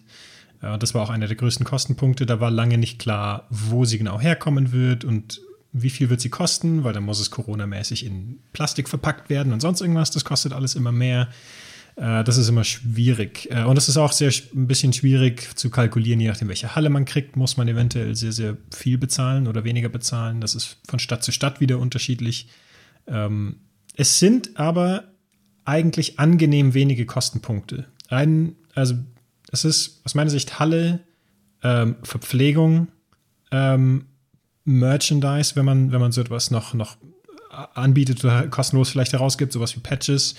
Ähm, und, und das ist auch ein Punkt, den man nicht unterschätzen darf, ähm, Anfahrt und Unterkunft zum Beispiel der Kampfrichter, wenn man das stellt. Ähm, weil das ist pro Person, würde ich da, pro Kampfrichter, der da kommt, 100 bis 150 Euro Je nachdem, wo die natürlich genau herkommen, aber so viel muss man da schon, schon kalkulieren. Habt ihr bei der Symphony ähm, dedizierte Sanitäter beauftragt oder habt ihr das anders geregelt? Ähm, wir hatten keine Sanitäter, weil äh, wir mehrere Ärzte im Verein haben. Wir haben gesagt, wenn nötig, ähm, springen die als, äh, als erste Hilfe Person ein, was passiert ist, was immer, also ich meine, ansonsten wissen wir, also für kleine Blessuren ist es kein Problem. Wir wissen alle im Verein sozusagen, wo steht, wo steht das Eispray, wo sind die Pflaster, so in der Richtung, ähm, wo ist der erste Hilfekasten, das kriegen wir alles hin. Nur bei schwierigeren Sachen, wo tatsächlich jemand mal draufschauen sollte, da haben wir Leute im Verein, die, die als Ärzte fungieren und das reicht auch aus. Ähm, ich habe mich einmal informiert, ich, oder zumindest grob, ähm, so einen Sanitäter dahinzustellen, ist sehr, sehr teuer. Hm. ähm, und äh, das ist dafür, dass der aus meiner Sicht potenziell nicht besonders viel tut. Ja. Weil, weil praktisch tut er auch nur äh, Eispray drauf oder Pflaster verteilen und ähm, bei schlimmeren Sachen den Krankenwagen rufen. ich meine, viel mehr Dinge ja. ähm, macht er auch nicht, die wir so stellen können. Also wenn wir nicht müssen, werden wir vermutlich versuchen, auf äh, einen Sanitäter zu, zu verzichten ich sag mal, wenn man jetzt nicht den Luxus hat, äh, wie ihr, dass ihr mehrere Vereine, äh, mehrere Vereine im Arzt, mehrere Ärzte im Verein habt und äh, auch noch unter den äh, Besuchern Ärzte sind, ähm, dann empfiehlt es sich natürlich, irgendwas zu haben, wo man dann das einfach outsourcen kann. Ähm, es ist aber keine Pflicht. Also auch wenn man sich so, also es gibt dazu jetzt keine Regelung, so was ich gefunden habe. Ähm, keine ganz konkrete, sondern ähm, gibt da in, so eine bestimmten Empfehlungen. Und da orientiert man sich dann eben anhand von Dingen, die in der, in der Vergangenheit äh, passiert sind und wie viele Sanitäter und was weiß ich da gebraucht wurden. Und da fällt ein Turnier mit 60 Teilnehmern eben noch nicht drunter, dass man dort explizit einen, einen, Rettungswagen und einen Sanitäter hinstellen muss. Hatte ich auch ganz großartige Diskussionen in der Vergangenheit. Ähm, es ist aber eben einfach nicht notwendig. Das heißt, wenn man jetzt von der rein, wenn man sich jetzt Sorgen macht, oh Gott, ich muss das ja aber, wir müssen das, wir sind dazu verpflichtet. Nein, seid ihr nicht. Ihr müsst Ersthelfer haben, dazu seid ihr verpflichtet. Ähm, ihr müsst auch die benennen und sagen, wo man die findet. Und ähm, das ist sozusagen bei der, bei der Größe notwendig. Wobei das bestimmt ja auf Bundeslandebene geregelt wird, also vielleicht dann fürs eigene Bundesland doch nochmal schauen. Ja, da gebe ich dir natürlich recht. Ähm, Föderalismus lässt grüßen, aber ich glaube, ganz so extrem ist es dann. Okay, nee, ich nehme es zurück. Corona hat gezeigt, es ist wirklich extrem, was man, was man hier an unterschiedlichen Regelungen fahren kann. Ähm, äh, nichtsdestotrotz, also ich kann es jetzt für Sachsen sagen und äh, für Baden-Württemberg äh, hat Julian das jetzt eben entsprechend bestätigt. Da reicht es, einen Ersthelfer einen oder eine Ersthelferin zu haben. Nichtsdestotrotz also, äh, ist es, wenn ihr keine, kein Fachpersonal habt und äh, da jetzt niemand sagt, ach ja, das traue ich mir zu, ich verbinde so, ich mache auch noch irgendeine andere unfallanfällige Sportart, keine Ahnung, Motocross und Schiene dort Fußball. sowieso jedes, ja, Schiene dort sowieso jedes Wochenende irgendwie ein Bein, dann ist es natürlich eine, eine bequeme Sache, das vielleicht out, auszulagern. Man muss aber auch dazu sagen, also ich habe lange in der Gastro gearbeitet, wo halt dann auch äh, häufig mal diese Personenzahl überschritten war, wo dann irgendwie ein Sunny oder auf dem Dorf ist es auch der Feuerwehrmann dann da haben musstest. Und die machen halt echt nicht viel. Und vor allem, wenn das Leute sind, die keine Fechterfahrung haben, ähm, die lassen sich da nicht auf irgendwie, ja, weiß nicht, könnte was sein, könnte was nicht sein, sondern schicken dich dann halt zum Arzt weiter. Und Leute, die halt selber irgendwie Ärzte sind und fechten, die können das, wenn es so meine Erfahrung, halt irgendwie aber ein bisschen besser beurteilen, weil die halt schon äh, diverse Leute gesehen hatten, die an der Hand was hatten, ob das jetzt Bruch ist oder nicht, ob man da jetzt direkt ins Krankenhaus fahren sollte oder sagen kann, man kann da noch irgendwie weiterfechten. Das ist halt immer so ein bisschen die Gefahr, wenn du da Externe da hast, die gucken sich das mit großen Augen an. So, was machen die Leute denn da? Sind die wahnsinnig? Der hat ein Schwert auf den Kopf bekommen. ja, ähm, ah, was ich aber, also wenn ihr aus welchen Gründen auch immer ähm, quasi das Geld locker machen könnt und euch so einen Saniter hinstellen könnt, aus Organisatorsicht würde ich euch das trotzdem empfehlen. Ähm, also wir haben es zwar nicht gemacht, aber äh, das gibt euch mentale Ruhe am Event. Weil wenn irgendwas passiert, ihr müsst nicht groß nachdenken, ihr müsst einfach nur sagen, geh darüber zu den netten Herren, die sagen dir, was du zu tun hast und du bist aus der Nummer raus. Und das ist wahnsinnig nützlich, weil so ähm, muss man immer gucken, weil, also wir, han, wir hatten zwar diese Leute, die, die, äh, die ähm, ähm, äh, medizinische Erfahrung haben, aber trotzdem werde natürlich ich gefragt, so was müssen wir jetzt machen, weil ich bin Ansprechpartner für alles erstmal. Ja. ja. Das heißt, ich muss dann aber natürlich rumlaufen und gucken, wo ist der gerade, wo muss ich den hinschicken und, und so weiter, weil der ist vielleicht nicht unbedingt an immer dem gleichen Ort, weil er auch gerade zugucken will. Ähm, und das macht Stress. Und das, das, wenn ihr es könnt, wollt ihr Stress vermeiden. Ja, äh, kann ich nur empfehlen. Und ähm, deswegen, wenn ihr es irgendwie könnt, stellt euch so, stellt euch so, äh, so jemanden hin und dann könnt ihr einfach sagen, da ist die Sanitation. Ich bin ja. ja, das Swordfish macht das so, die haben in einer Ecke der Halle so ein Pavillon aufgestellt, wo deren ähm, Arzt quasi drin sitzt. Und wenn der Schiri sich nicht sicher ist, ob du noch fechten kannst oder solltest, wenn du dir was getan hast, dann schickt er dir halt da in die Ecke der schaut sich das an und schickt dich dann entweder ins Krankenhaus weiter oder sagt, ja, passt, du kannst weiter fechten so. Äh, das ist aber halt auch jemand, der quasi, so wie ich es verstanden habe, halt schon entweder selber fechtet oder schon bei mehreren Swordfischen war und der halt auch ein bisschen in die Thematik eingearbeitet ist. So. Aber das war halt der, der Vorteil, der hat halt auch die ganze Zeit nichts anderes gemacht und du wusstest halt immer genau, wo der war. Das ist natürlich schon auch sehr geschickt. Ich erinnere mich an ähm, einen Swordfish, da war ich selbst nicht als Fechter, sondern nur als Zuschauer dabei. Und da hat sich ein Ellenbogen in die, ähm, also ein Ellbogengelenk in die nicht natürliche Richtung bewegt. Und mhm. ähm, ich erinnere mich noch, wie, da, wie dieser Arzt dort Ähm, also die Leute haben dann erstmal so gerufen und der kam dann so mal aus seiner Ecke raus und dann ging er dahin und dann hat er so geguckt und dann hast du so gesehen, ja, Aussage war dann so, Arm gebrochen, müssen einen in den Krankenwagen holen. Ja, also der, der am Boden liegt, hat ein bisschen geschrien und dann kam irgendwann, wir haben ihn dann so ein bisschen abtransportiert und irgendwann äh, kam dann der Krankenwagen und dann sind sie ins Krankenhaus. Aber der schien irgendwie, also entweder hat er auch schon viel gesehen, ähm, aber das der war hat so, die Ruhe weg. Ja, genau, der kam so an und ja, Arm gebrochen. Ne? Krankenhaus. Das hättest du bei dem Winkel wie der Armabstand wahrscheinlich gerade noch selber mitgekriegt. Ja, das habe ich von den Zuschauerrängen mitgekriegt. okay, aber was haben wir denn dann sonst noch in der Vorbereitung? Wir haben jetzt gesagt, Halle, Budget, ähm, Regeln natürlich, was wir an Helfer brauchen, haben wir einmal durchgerechnet. Ähm, was ist denn da sonst noch irgendwie total entscheidend, was man deutlich vorher machen sollte? Ähm, deutlich vorher, auch weil die Kommunikation und eventuell Postwege ein bisschen lange brauchen. Ähm, ihr wollt wahrscheinlich irgendwie Preise vergeben oder ihr wollt eventuell äh, Sachpreise durch Sponsoren bekommen. Ähm, das heißt, äh, die müsst ihr irgendwie vorher anschreiben. Das ist meistens kein großes Problem. Die Leute sind sehr umgänglich, aber schreibt einfach eure äh, HEMA-Produkthersteller eures Vertrauens an. Da gibt es inzwischen äh, genügend, die man da ansprechen kann. Oder auch, ähm, auch Händler zum Beispiel, die vielleicht einen Gutschein rausgeben oder so, das in diese Richtung.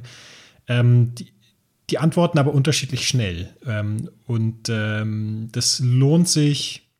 Äh, für mich die Daumenregel ist sowas wie drei Monate vor Turnier ähm, Sponsoren anzufragen. Ähm, dann hat man genügend Zeit, um, um mit denen abzuklären, was man haben möchte und ob das alles so funktioniert. Und dann auch noch damit die, die Produkte herschicken. Weil es bringt nichts, wenn die zwei Tage vorher zustimmen und dann kommt natürlich nichts mehr rechtzeitig an. Äh, ist dann der Klassiker, gibt es einen Gutschein. Ja, ja. Ich meine, ich mein, Gutscheine sind ja grundsätzlich okay, aber es ist schon cooler, wenn man eine Feder tatsächlich hergeben ja. kann, sozusagen. Das ist ein Schwert. Das muss man natürlich rechtzeitig vorher irgendwie ähm, organisieren. Und ein was ein bisschen in die Richtung, äh, Richtung geht, ist, ähm, wenn ihr irgendwie Merchandise habt, äh, T-Shirts, Patches, sonst irgendwas, das haben wir leider falsch gemacht oder da nehme ich völlig die Schuld auf mich. Ähm, es gab keine Patches auf dem letzten Symphony of Steel, weil ich selbst mich nicht an meine Regeln halte. und ähm, auch die brauchen Zeit, um hergestellt zu werden. Wenn ihr noch gar, das ist auch eine Sache, wenn ihr das zum ersten Mal macht ähm, und wenn ihr es wieder macht, weil wenn ihr es wieder macht, dann haben die alle eure Vorlagen schon, ihr wisst schon, wie das aussieht, ihr müsst nicht nochmal viel mit denen interagieren, sondern ihr bestellt einfach das, was ihr schon mal bestellt habt.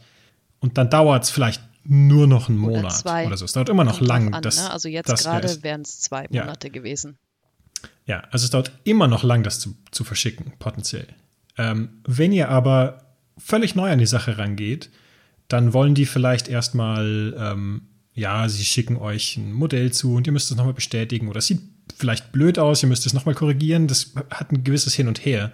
Also da wirklich nicht unterschätzen, wie lange das, ähm, wie lange das dauern kann. Es ist teilweise auch so, wenn man den Leuten sagt, man braucht es ganz dringend, dann kriegt man das schon auch schneller, aber dann kürzen die natürlich auch Sachen ein. Zum Beispiel diese, wir checken nochmal, ob alles passt, Schritt wird dann vielleicht halt auch mal übersprungen. Wenn du natürlich Leute im Verein hast, die sich gut auskennen, okay, kann man mal machen.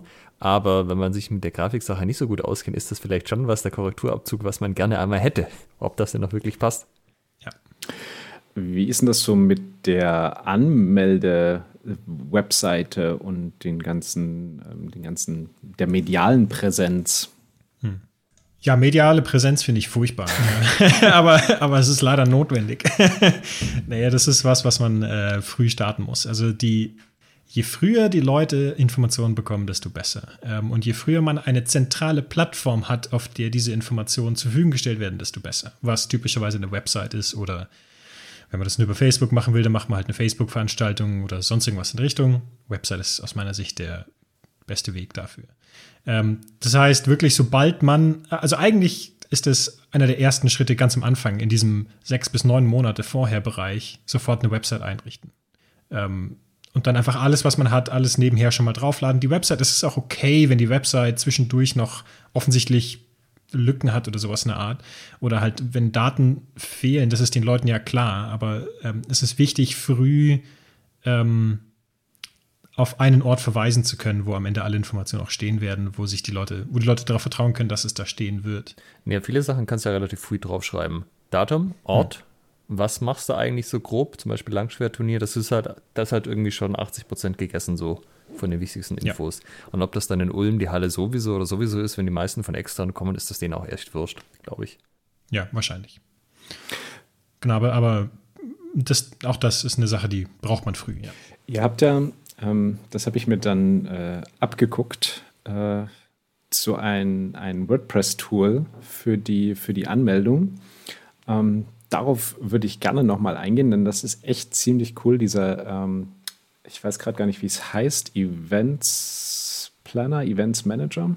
Ich glaube einfach, ja, ich gucke mal kurz nach, wie es heißt. Ja, ähm, denn das ist wirklich ein ziemlich cooles Tool, weil du damit ähm, Kontingente verwalten kannst. Also du kannst äh, nur eine gewisse Anzahl an Anmeldungen zulassen. Du kannst eben Frauen und Männer oder Open und Frauen oder Anfänger-Turniere ähm, Anmeldungen äh, verwalten. Du kannst nochmal eine separate Geschichte für, äh, für die Warteliste machen, zum Beispiel eben dann ohne Kontingent. Du kannst ähm, das zeitlich steuern, also das erst werden die Tickets verkauft, dann werden die Tickets verkauft, dann werden die Tickets verkauft.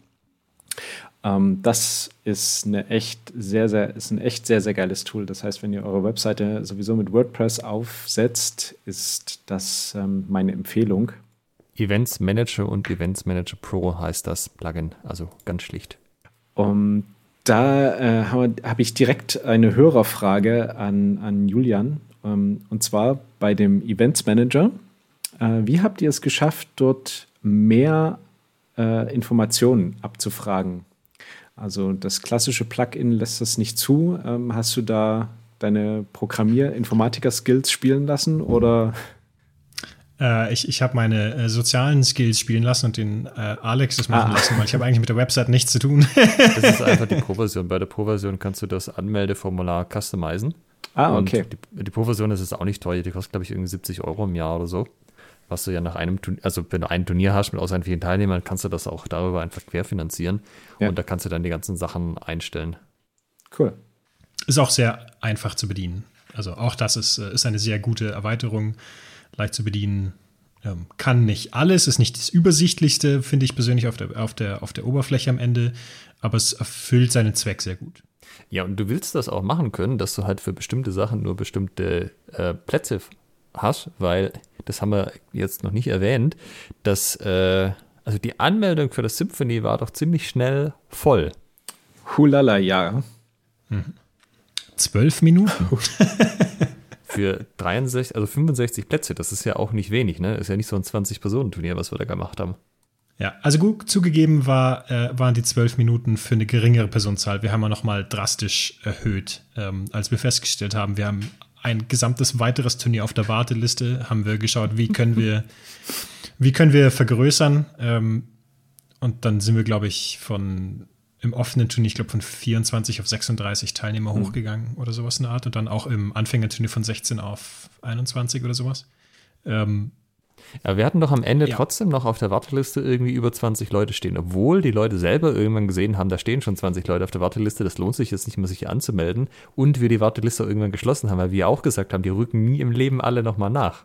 Ja, wobei die Leute nicht sehen, wie viele Leute auf der Warteliste stehen, glaube ich. Also ich meine, wir haben es hier nur wieder öffentlich äh, verkündet oder sowas, aber wenn man das nicht gesehen hat auf Facebook oder sowas. Nee, aber bei der Anmeldung nicht, war doch auch Wartenlistenplätze sowieso. Äh, das weiß ich jetzt nicht mehr so genau. Aber äh, es standen sehr viele Leute auf der Warteliste. Es haben sich auch äh, noch sehr, sehr lange Leute auf die Warteliste geschrieben, auch wenn sie halt Platz über 20 waren. Ja. Aber.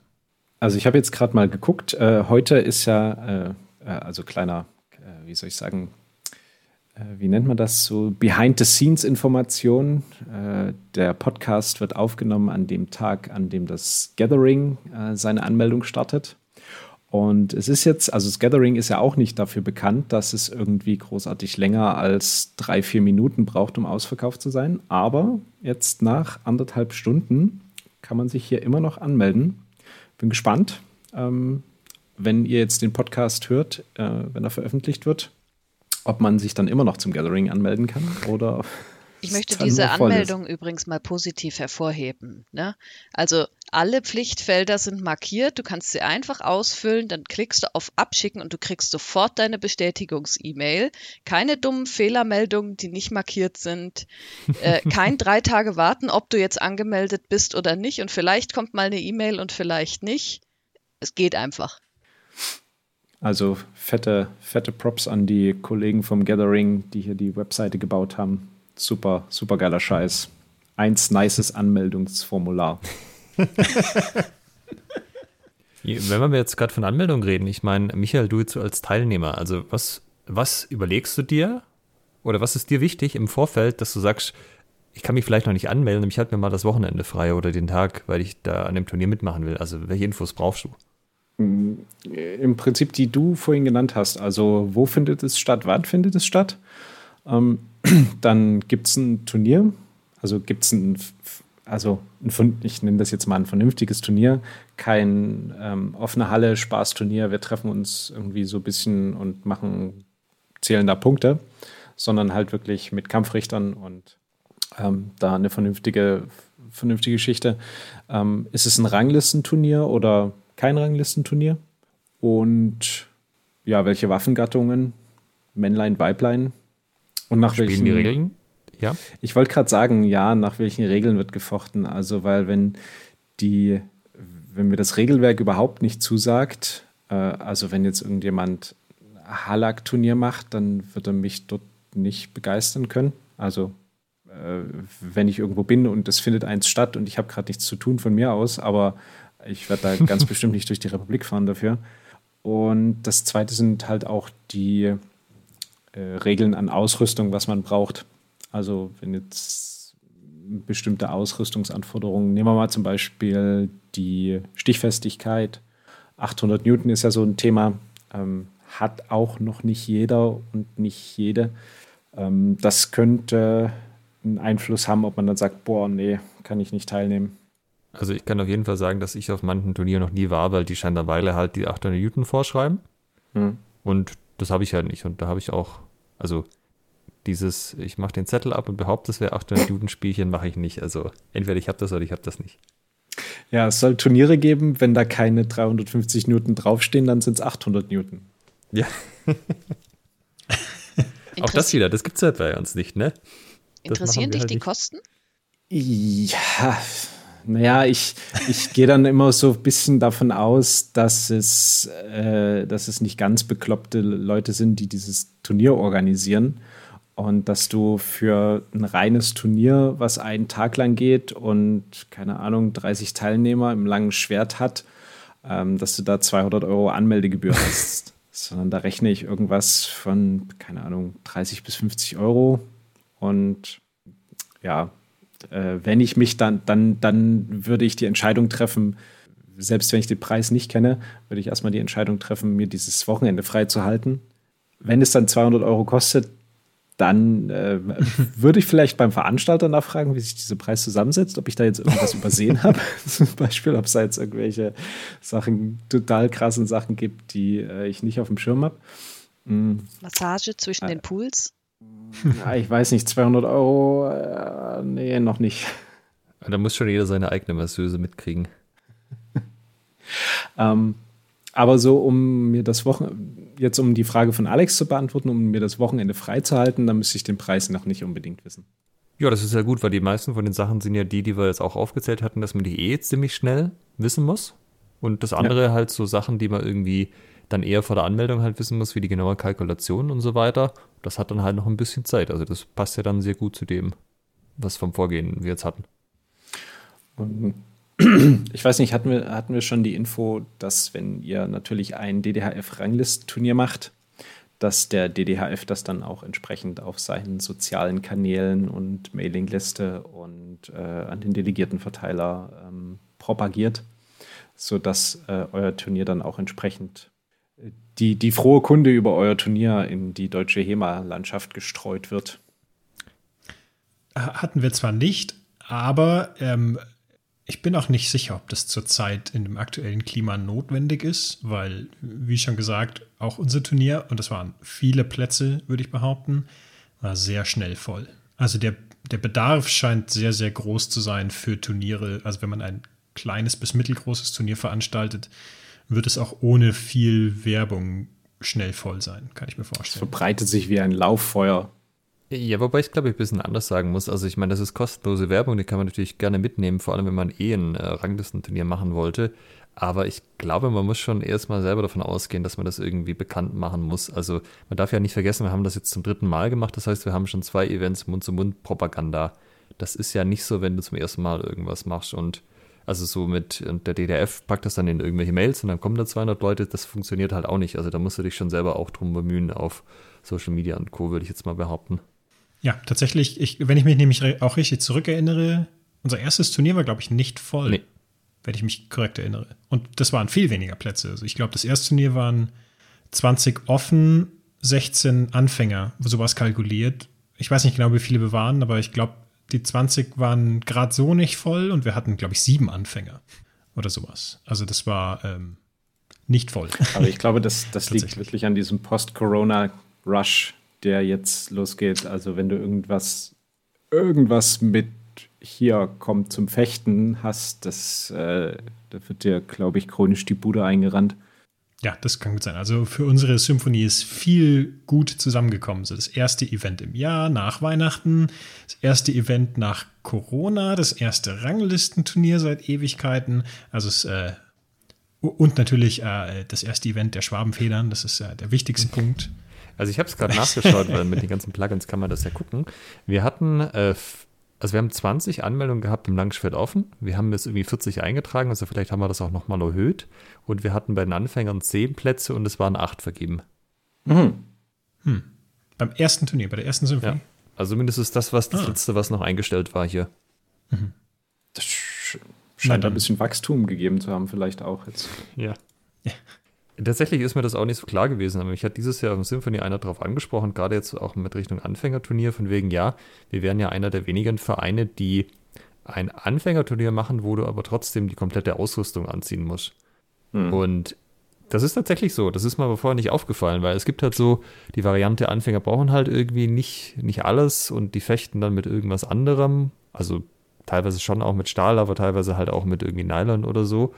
Aber das war bei uns irgendwie nie Thema, weil natürlich, wenn du sagst, die Ausrüstung ist dafür da, die Fechter zu schützen, äh, warum sollte ich dann irgendwas weglassen fürs Anfängerturnier? Das ist ja irgendwie, also ergibt ja irgendwie nicht so richtig Sinn. Ja. Und das scheint aber halt auch was zu sein, was viele nicht so machen oder nicht so machen wollen, weil sie vielleicht auch glauben, die Anfänger hätten ja dann keine Ausrüstung oder so. Aber wir haben ja diese Grenze drin mit, dass du bis zu zwei Jahre und bis zu einem Turnier noch als Anfänger zählst. Und äh, das ist schon machbar, wenn man auf Wettkämpfe Lust hat, dass man sich in zwei Jahren seine Ausrüstung zusammen kauft und den Rest halt noch ausleiht, glaube ich. Ja. Die Leute können sicher was ausleihen, auch von ihrem eigenen Verein irgendwas mitbringen, wenn irgendein Einzelteil jetzt noch fehlt, weiß ich nicht, Schienbeinschoner oder so. Ja, und ich glaube, wenn du halt die Leute dazu anfixen willst, tatsächlich ernsthaft Wettkämpfe mitzufechten, dann sollten die ja auch am Anfang schon so einen realistischen Eindruck kriegen, weil so mit halber Ausrüstung und Nylon und keine Ahnung was, also je nach Format tut man sich da mehr weh als tatsächlich mit Stahl und voller Ausrüstung. Das wollte ich gerade ja. sagen. Wie ist denn das eigentlich? Lässt du dann Anfänger in Nylon mit Handschuhen und Maske im Turnier auf Wettkampfniveau quasi aufeinander los und schaust mal, wer sich weh tut? Oder wie läuft das? So, so ungefähr habe ich das schon gesehen, ja. Es gab dann auch die Variante mit Polsterwaffen, das ist ein bisschen besser ähm, so, aber ja, das war schon ein bisschen gab ein paar fragwürdige Experimente über die letzten zehn Jahre, würde ich sagen. nee, aber unser Ziel in der Symphonie war ja, ähm, den Anfängern ein Turnier zu simulieren, ohne dass wir sie gleich in die Höhle des Löwen werfen. ja, weil wir wollen halt nicht, dass sie gleich von, ähm, ich sage jetzt mal, Michael verprügelt werden und man kann jetzt einen beliebigen ja, auswählen. ähm, sondern sie sollen halt einen sanften Einstieg kriegen, aber trotzdem einen realistischen Einstieg. Und das war unser Ziel mit dem Turnier. Ich glaube, es funktioniert auch so ganz gut. Also ja, dieses Jahr war das Niveau sogar ein bisschen, bisschen zu hoch fast so, weil wir die Grenze mhm. verschoben haben wegen Corona. Aber so dieses bis zu zwei Jahre ist eigentlich auch ein gutes Level. Da siehst du dann schon sehr gute Ansätze. Auch überraschend übrigens, dass sich die, also wie sich das Niveau auch entwickelt hat, auch bei den Anfängern, dass sie halt einfach auch besser sind, also von dem, wie sie sich bewegen, von der Bewegungsqualität her und von dem, was sie können. Aber das siehst du halt deutlich noch, das sind halt auch noch Anfänger, die halt noch ein Stück Weg vor sich haben. Ich äh, unterstütze das übrigens aus, ausdrücklich, Anfängerturniere. Ähm, Machst du eins? Nee. äh, das Deshalb unterstütze ich das ja, dass äh, andere das machen. Nee, das wäre jetzt von den, wäre in der Tat von den Kapazitäten äh, ein bisschen, bisschen tricky geworden. Vier Flächen, Michael, da kriegst du doch locker noch ein Anfängerturnier unter. Na, ich will, ähm, also es sind ja 48 Männer und 12 Frauenplätze. Und ähm, ich möchte Sechser-Pools machen. Das heißt sozusagen die Männer in zwei Pooldurchgängen durchjagen und die Frauen dann nochmal in einem separaten Pooldurchgang und dann mit K.O.s weitermachen. Genau, so der Plan. Und äh, allein dafür macht es sich schon ganz gut, genügend Kampfflächen zu haben, dass man da auch dann bei einem, bei den Männern wird es dann ja wahrscheinlich ein 32er K.O., ähm, dass man da ein bisschen, es sind halt doch schon ganz paar Kämpfe, die man dann hat. Hm. Ähm, wenn du gerade über Pools und K.O. und, und so weiter redest, äh, wie sieht denn deine Zettelwirtschaft aus? Bist du da schon gut Pool, vorbereitet? Pool-Seeding und sowas? und allgemein, wie, wie, ähm, ja, Pool Seeding natürlich, das ist, das ist das eine, aber du, du musst ja die Punkte irgendwo eintragen, du musst, äh, du musst die Turnierbäume vielleicht auch vorbereiten und das irgendwie übertragen. Wie hast du vor, das zu machen? Also es gibt ein schönes Tool vom DDHF auf der Webseite, also äh, zumindest vor einiger Zeit gab es das noch auf der Webseite. ich kann gleich mal gucken, ob das noch da ist. Und äh, seid live dabei, wie ich es suche. ddhf.de, dann Turnier und dann sind wir bei Turnier ausrichten vielleicht. Da probiere ich es mal. Und da gibt es Turnierhilfen, äh, einen Teilnehmerbogen. Der ist übrigens äh, ziemlich cool. Da kann man den hat man einen Haftungsausschluss drauf, da hat man den ganzen, die ganzen Ausrüstungsteile drauf, wo man dann abhaken kann. Also da kann man jeden einzelnen Fechter und einzelne Fechterin gleich damit ähm, sozusagen versorgen und alles unterschreiben lassen. Und dann gibt es hier äh, DDHF-Punkteliste und Turniertabelle. Und in der Punkteliste und der Turniertabelle, da sind dann auch die so eine, so eine Eintragehilfen drin, sodass man dann im Prinzip das sich tausendmal ausdrucken kann und äh, für jedes Gefecht dann die Punkte schreiben kann. Und es gibt sogar äh, eine Excel-Liste mit automatisierten Vers äh, mit Funktionen. Da bin ich gerade nicht, die habe ich jetzt gerade nicht ausprobiert, welche, welche Variante das ist, wie gut die funktioniert. Ähm, da werden dann auch die KOs ausge, ausgelötet. Ähm, aber ich werde es in der Tat händisch machen, also ausgedruckt auf Papier, dann die Punkte schreiben lassen und dann quasi mir alle, alle Zettel nehmen oder die, der Turnierleitung dann die ganzen, die, die, holt sich dann die ganzen Zettel, macht die Auswertung und dann gibt es nach einem vorgefertigten Muster das, das K.O., was dann kommt. Wir wollten ja auch die Folgen so ein bisschen den Cut da machen. Das eine halt diese lange Vorbereitung, die im, im Vorfeld passieren muss, und das andere so ab eine Woche vorher. Ich habe das Gefühl, wir sind jetzt langsam ganz gut an diesem Cut angekommen, wo man sagen könnte, ab hier sind wir dann eigentlich schon in der Vorbereitung kurz vorher, in der heißen ja, Phase. Das stimmt. Das ist was, das würde ich so eine Woche vorher, vielleicht zwei Wochen, aber wenn wir davon ausgehen, dass sich eine Woche vorher dann nichts mehr ändert an Teilnehmerinnen, Teilnehmern, ähm, gerade wenn es so um Pool-Seeding geht, ähm, das passt sehr gut. Damit sind wir dann am Ende der ersten May-Tournament-Folge. Denkt dran, wenn ihr jetzt noch nicht das krasse Bedürfnis verspürt, ein Turnier auszurichten, ähm, dann hört euch einfach diese Folge jetzt. Mm, ihr habt jetzt 14 Tage Zeit, hört ihr euch einfach jeden Tag an. Und dann in 14 Tagen kommt der zweite Teil, wo es dann darum geht, wie der Ablauf am Turniertag organisiert wird, beziehungsweise dann eben kurz vorher, was ist zu tun und wie bringt man das Ding dann äh, sicher über die Bühne. In diesem Sinne, bis in zwei Wochen. Macht's gut. Tschüss. Ciao.